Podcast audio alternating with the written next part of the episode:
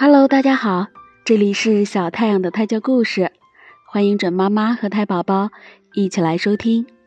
距离预产期还有二十天，又赶上了这个冠状病毒。此时此刻，我在楼顶沐浴着阳光，讲接下来的故事。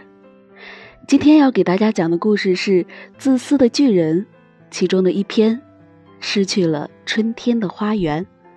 每天下午放学后。孩子们就常常去巨人的花园里玩耍。这个大花园是多么可爱呀！春天怒放着粉白色的花，秋天满树都是累累硕果。小鸟们在枝头上鸣叫着，玩耍的孩子们时不时停下来聆听。这天，巨人回来了，他去拜见他的一个朋友。在那个朋友的家里住了七年。当他走进家门时，看见许多小孩子正在他的花园里嬉闹。谁让你们在这里玩的？巨人怒吼起来。孩子们被吓住了，然后都迅速逃走了。之后，他在花园外面筑起一道围墙，并张贴了一张告示：入侵者必受处罚。他是一个多么自私的巨人啊！从此，孩子们就没有玩耍的地方了。他们每当放学后走在围墙外面时，都会谈论着墙内美丽的花园。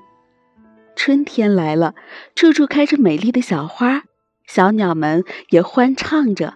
然而，自私的巨人的花园没有丝毫的春意，没有小孩子们，小鸟也没有心思歌唱。花也忘记了开花，只有雪与霜很高兴。我们一年四季都可以住在这里了，他们高兴地叫喊着。雪用它的大斗篷把草地遮得严严实实的，不露一丝绿意。霜也给所有树木披上银装。他们还把北风先生请来一起居住。穿着毛皮大衣的北风先生。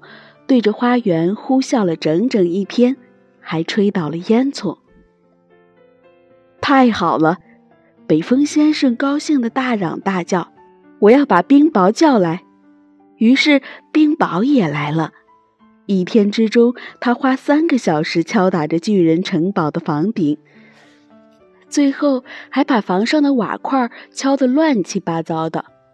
然后他绕着花园猛踢起来。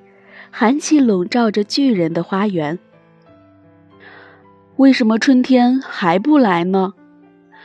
巨人站在窗前，望着到处是冰霜与寒气的花园。我真希望天气能变得好起来。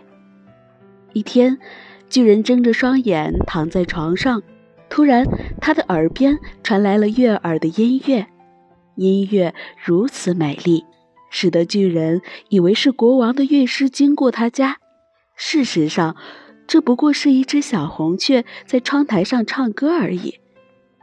由于巨人已经有很长时间都没有听见鸟儿的歌唱了，这时候就算是一只小鸟的歌唱，也能让他觉得这是世界上最美妙的音乐。接着，冰雹与北风都停下了他们的呼啸。一股清香从外面传了进来，一定是春天来了。巨人高兴极了，从床上爬起来，走到了窗前，探头向外看去。好了，今天的故事就讲到这里了。如果想要继续听接下来的故事，记得明天晚上九点继续来收听小太阳的胎教故事。在这里，我想说，你们可能听到了风呼呼的声音。因为是在楼顶录音，希望大家能够理解。